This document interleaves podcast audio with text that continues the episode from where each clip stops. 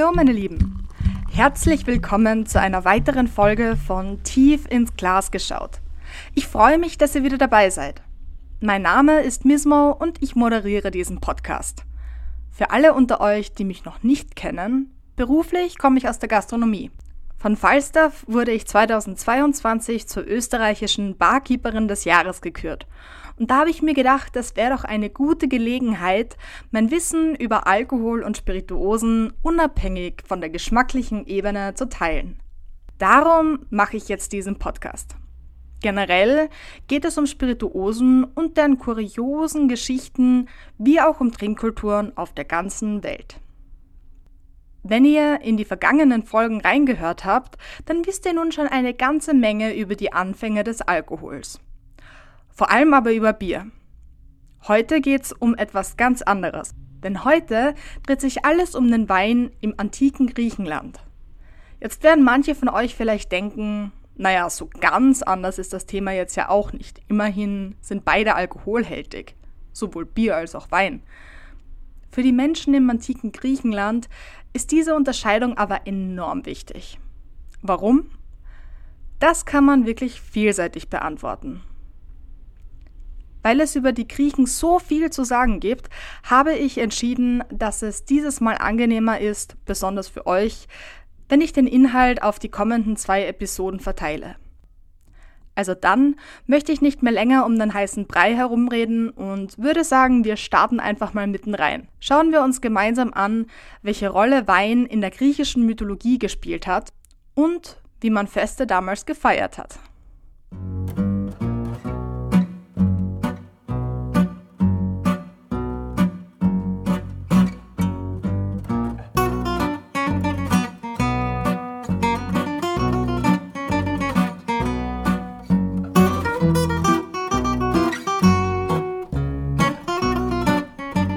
Ihr es glaubt oder nicht, die heutige Welt hat den Griechen viel zu verdanken. Die Demokratie, den Matheunterricht, Marathonlaufen und wo wir schon mal dabei sind, ebenso die Olympischen Spiele. Griechenland gilt als Wiege Europas und auch als jene Region, in der Weinbau erstmals kultiviert wurde. Bier? Hm, lieber gar nicht. Denn man assoziierte Bier mit etwas Fremden und das war meistens schlecht. So innovativ und freidenkerisch die Griechen auf der einen Seite waren, so waren sie bei Speise und Trank also sehr konservativ. Ist euch schon mal aufgefallen, dass Bier in der griechischen Geschichte kaum erwähnt wird? Eigentlich gar nicht? Aber warum? Von den letzten Folgen wisst ihr vielleicht noch, dass für die Ägypter und Sumerer Bier im Zeichen des Fortschritts und der Sesshaftigkeit stand. Weshalb also galten Biertrinker im antiken Griechenland dann als barbarisch? Zunächst mal schauen wir uns die Griechen vom landwirtschaftlichen Standpunkt aus an. Im Gegensatz zu den Nachbarländern war das Inselgebiet für den Getreideanbau eher ungeeignet. Weder die Böden noch das Klima machten es den Bauern leicht, einen Überschuss an Getreide zu erwirtschaften. Das bisschen Weizen, das man geerntet hat, verwendete man lediglich in der Küche und Gerste diente überhaupt nur als Tierfutter. Wein hingegen hatte dort die idealen Bedingungen, um zu wachsen. Darum war Wein aus wirtschaftlicher Sicht viel interessanter. Außerdem war es nicht unbedingt von großer Kunst, Wein zu erfinden. Nachdem man Traubensaft ja nicht konservieren konnte, passierte es eigentlich recht schnell mal, dass er zu gären anfing. Also konnte man recht leicht große Mengen produzieren und die dann natürlich verkaufen und im Wirtschaften verstanden die Griechen ihr Handwerk. Über den Weinhandel allein erschloss sich über die Zeit ein Handelsnetzwerk, welches über den gesamten Mittelmeerraum bis ins heutige Indien reichte.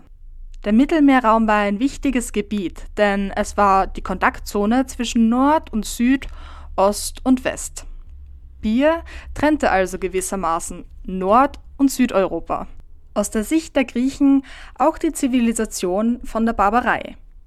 Theophrastos, ein Schüler Aristoteles, behauptet, Bier sei von der Natur abgewichen. Dahinter lag die Vorstellung, dass das Getreide während des Gärprozesses verrottete und starb. Klingt tatsächlich nicht sehr schmackhaft. Was man damals aber nicht wusste, ist, dass in beiden Substanzen der Alkohol für die hauptsächliche Wirkung verantwortlich war. Man war überzeugt, dass der Rausch von Wein ein ganz anderer sei als der von Bier. Dadurch glaubte man auch zu erkennen, wovon sich jemand betrunken hatte. Aristoteles meinte, bei zu viel Bier fällt man rückwärts, bei zu viel Wein vorwärts. Je nachdem, wie jemand am Boden lag, wusste man, was los war. Also wie ihr seht, war Bier wie auch generell das nördliche Ernährungsmodell aus mediterraner Sicht negativ besetzt, weil ihre Kost so einfach war.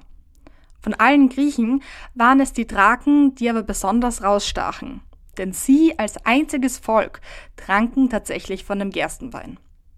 Aber sie waren ursprünglich ein indoeuropäisches Volk aus dem heutigen Rumänien und Bulgarien.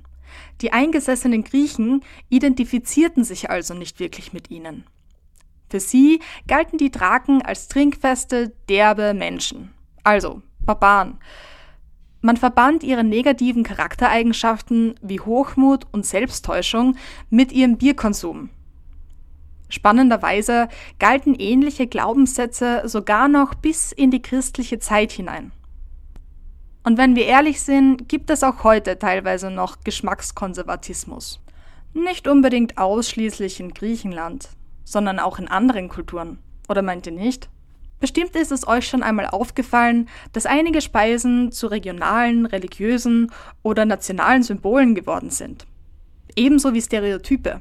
Wir assoziieren beispielsweise Amerikaner mit ihren Hamburgern, die Engländer mit Tee, die Deutschen mit Bier und natürlich die Griechen mit Wein. So viel erst einmal zur Abgrenzung zwischen Bier und Wein. Bevor wir uns aber ganz dem vergorenen Traubensaft widmen, möchte ich noch ein wenig mehr auf die Mythologie eingehen, damit ihr das griechische Volk einfach etwas besser verstehen könnt. Da der Rebensaft eine so große Rolle spielte, ist es kein Wunder, dass die Griechen einen Gott des Weines hatten. Es war Dionysos. Er war gleichzeitig der Gott der Fruchtbarkeit, der Freude, des Wahnsinns und der Ekstase.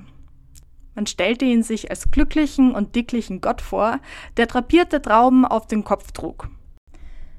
Gerade weil die Griechen allen Ausländern gegenüber skeptisch waren, finde ich es umso erstaunlicher, dass Dionysos ursprünglich aus Äthiopien, Indien oder Arabien kommt.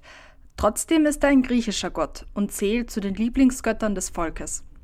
Zwei Mythen lehren uns, warum man es sich mit Dionysos aber besser nicht verscherzen sollte. Der erste Mythos handelt von Leuten, die den Gott des Weines treffen, ihn aber nicht als solchen erkennen. Dafür werden sie bestraft, indem sie in Tiere verwandelt werden. Was sagt uns das? Dionysos muss man sich in der Geschichte als Verkörperung des Weines vorstellen. Dann erkennt man, dass die Erzählung uns zeigen will, dass Wein etwas Mächtiges ist. Er ist nicht nur ein normales Getränk, sondern er ist heilig und er kann das Tier in einem zum Vorschein bringen. Dionysos war generell umgeben von Tieren oder Menschen, die zumindest teils Tiere waren, wie Zentauren oder Satyr. Die einzigen menschlichen Freunde, die er hatte, waren Menaden. Sie sind seine mythischen Begleiterinnen. Bekannt waren die beinahe nackten Frauen, weil sie in den Bergen tranken und dabei festlich Tiere zerrissen. Niemand weiß so genau, ob Menaden tatsächlich existiert haben oder ob sie nur sexuellen Fantasien entsprungen sind. Der zweite Mythos erzählt von Dionysos Hass gegenüber Abstinenzlern. Es ist eine Geschichte über Orpheus, einen Königssohn. Nach dem Tod seiner Frau sucht er die Einsamkeit in den Bergen, um zu trauern. Dort trifft er auf feiernde Menaden, die ihn einladen mitzumachen. Er lehnt ab. Daraufhin reißen ihn die Menaden ebenfalls in Stücke. Die Moral dieser Geschichte ist, auch wenn Alkohol Gefahren birgt, so sollte man ihn nie gänzlich ausschlagen oder versuchen, ihn zu verbieten. Genau danach kann man sagen, lebten die Griechen und ihre Götter waren ihnen unheimlich wichtig. Als Beispiel, wenn ein Stadtstaat einen Feldzug plante, dann wartete man auf ein günstiges Zeichen der Götter, bevor man in den Krieg zog. Demnach überrascht es euch vermutlich nicht, dass auch die Griechen zahlreiche Feste zu Ehren der Götter ausrichteten. Am wichtigsten waren jene Zeremonien, die die Mysterien von Eleusis feierten. Dabei handelte es sich um Initiationsriten. Sie sollten angeblich das Leben der Teilnehmenden maßgeblich verändern. Damit ihr mal ein grobes Bild davon habt, wie außergewöhnlich heilig die Feierlichkeiten waren. Nun, und wovon handeln die Mysterien?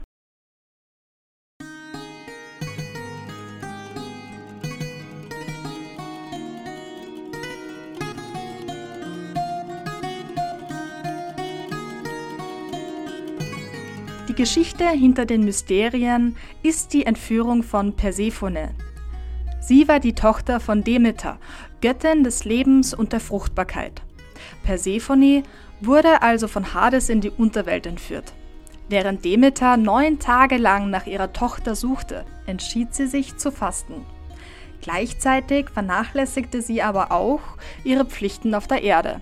Damit verfiel die Vegetation und die Menschen mussten hungern. Zeus, der durch die Dürre keine Opfergaben mehr erwarten konnte, entschied sich Hades darum zu bitten, Persephone wieder zurückzubringen. Hades wollte sie aber nicht einfach so gehen lassen und gab ihr Granatapfelkerne zu essen. Damit war sie an Hades gebunden. So kam es, dass Persephone jedes Jahr vier Monate bei Hades in der Unterwelt verbringen musste. So entstanden übrigens nach griechischem Glauben auch die drei Jahreszeiten. Und ja, bei den Griechen gab es tatsächlich nur drei Jahreszeiten. Endlich war Demeter also wieder mit ihrer Tochter vereint. Bevor die Göttin der Fruchtbarkeit wieder in den Olymp zurückkehrte, lehrte sie die Menschen die Mysterien des Ackerbaus und gab ihnen das Korn als Geschenk. Durch die Wiederbelebung der Erde ereignete sich laut dem Mythos der erste Frühling. So viel zur Geschichte. Aber wann und wie wurde nun wirklich gefeiert? Was hat man getrunken und wie kann man sich die Zeremonie vorstellen? Grund der Feierlichkeiten war die Rückkehr von Persephone in die Welt der Lebenden. Gefeiert wurde gleich mehrmals im Jahr. Zu Frühlingsbeginn im Februar feierte man die sogenannten kleinen Mysterien. Im August oder so September wurden dann die großen Mysterien abgehalten. Groß deswegen, weil die Festivitäten, angelehnt an die Suche nach Persephone, neun Tage dauerten. Das klingt nach viel und das war es auch. Hunderte bis Tausende von Menschen schlossen sich dem Fest an. Der gesamte Ablauf war minutiös geplant und in verschiedene Handlungen eingeteilt. Eine davon war die feierliche Waschung am Meer. Die obligatorische Opferung diverser Tiere, wie sie bei solchen Feierlichkeiten oft vorkommen, durften natürlich auch nicht fehlen. Irgendwann startete dann ein gigantischer Umzug an Menschen nach Eleusis selbst. Das war übrigens ein kleiner Ort außerhalb von Athen. Und diese Prozession muss von außen betrachtet ein sehr fragwürdiges Bild abgegeben haben. Während der Wanderung ahmte man nämlich viele Szenen des Mythos nach. Dazu gehörte es auch, Obszönitäten zu rufen und vulgäre Gesten zu machen, denn auch das war Teil der Geschichte. Und nun aber zum spannenden Teil der Feier. Tradition war es auch, einen Tag zu fasten und das Fasten am nächsten Tag mit einem speziellen Getränk zu beenden. Und nein, es war kein Bier und auch kein Wein. Aber man könnte sagen, irgendwas dazwischen. Man trank eine Mixtur aus Gerste, zerbröselten Ziegenkäse und vermutlich Wein. Gewürzt war das Ganze wahrscheinlich mit Frauenminze und Honig. Ganz sicher sind sich die Experten bei der Zutatenliste allerdings nicht. Eine irre Kombination, wenn ihr mich fragt. Ich weiß ja nicht, wie es euch geht, aber mich erinnert das ja fast an die ersten Kochexperimente, die ich gemacht habe, als ich noch ein Kind war. Und glaubt mir, dabei ist selten etwas Essbares rausgekommen. Jedenfalls könnte ich mir persönlich etwas Besseres vorstellen, wenn ich einen ganzen Tag nichts gegessen habe. Und wie nannte man dieses breiartige Getränk also? Es wurde Kykion bezeichnet. Aber die Mischung allein war noch nicht das Besondere daran. Einzigartig war, dass es vermutlich Halluzinationen hervorrief. Dafür verantwortlich könnten Toxine gewesen sein, die denen von LSD ähnlich sind. Die Giftstoffe wurden wahrscheinlich durch das Mutterkorn beigemengt. Ich weiß, bisher war nur die Rede von Gerste. Woher kommt also das Mutterkorn? Es ist nicht wirklich ein Korn. Es handelt sich eigentlich dabei um einen Pilz, der Getreide befallen kann. Und für Menschen ist er ziemlich giftig. Im Alltag war Kykion aber tatsächlich ein sehr beliebtes Getränk, vor allem unter den Bauern. Denn es war nahrhaft und gleichzeitig leicht verdaulich. Und natürlich musste es nicht immer Mutterkorn enthalten. Wie gesagt, das war eher unbeabsichtigt. Aber nun zurück zum Fest. Die Zeremonie gipfelte darin, dass sich die Priester im angeregten Zustand zurückzogen. Für gewöhnlich in den Palast. Dort empfingen sie ihre Visionen und gaben sie den Menschen dann in der heiligen Nacht bekannt. Was konkret im Palast vor sich ging, darüber kann man nur mutmaßen. Die Geschehnisse waren streng geheim. Wer etwas ausplauderte, der musste dafür mit seinem Leben bezahlen. Aber scheinbar haben das ein paar Leute in Kauf genommen, denn sonst hätte es die Erzählungen, die ich euch gerade wiedergebe, nicht existiert. Und Gott sei Dank bin ich selbst keine Griechin, denn sonst müsste ich mir jetzt vielleicht Sorgen machen. So viel fürs Erste zu den Mysterien von Eleusis. Aber es gab noch weitere Feste. Im Oktober zum Beispiel feierte Athen das Weinlesefest. Im Winter folgten dann noch Festspiele, bei denen Komödien und Tragödien inszeniert wurden. Das Frühlingsfest fand im Februar statt. Dabei zelebrierte man, dass sich der Most vom Herbst in fertigen Wein umgewandelt hat. Teil dieser Feier waren für gewöhnlich auch Wettkämpfe. Je nach Anlass konkurrierten Tragödien und Komödien. Männer veranstalteten Wetttrinken oder man verglich sich im Sport. Und weil Griechen ja so viel Wert auf schöne Körper legten, fanden sportliche Wettbewerbe normalerweise nackt statt. Dadurch war man angeblich beweglicher und schneller. Klarerweise gab es aber auch den simplen Grund der Ästhetik. Und Athleten waren nun mal schön anzusehen. Das Schönste an den Zeremonien war aber, naja, dass jeder daran teilnehmen durfte. Frauen, Sklaven und sogar Kinder. Es war ein altbekanntes Ritual, dass Kinder mit drei Jahren beim Frühlingsfest ihre eigenen Trinkgefäße bekamen und zum ersten Mal Wein daraus tranken. Bei so vielen Festen wird man neugierig, wo der Wein dann jetzt genau herkam. Wurde auf jeder Insel Wein hergestellt? Und wie lief das Prozedere der Urzeit ab? Mit der Kolonialisierung verbreiteten die Griechen auch das Wissen rund um den Weinanbau. Bis dahin hat es natürlich schon Wein gegeben, aber es war eher Wein aus wilden Trauben, mit sehr unterschiedlichen Geschmack und Herstellungsweisen. Die wahrscheinlich älteste Weinpresse fand man auf Kreta. Man schätzt sie auf die Zeit circa 2500 vor Christus.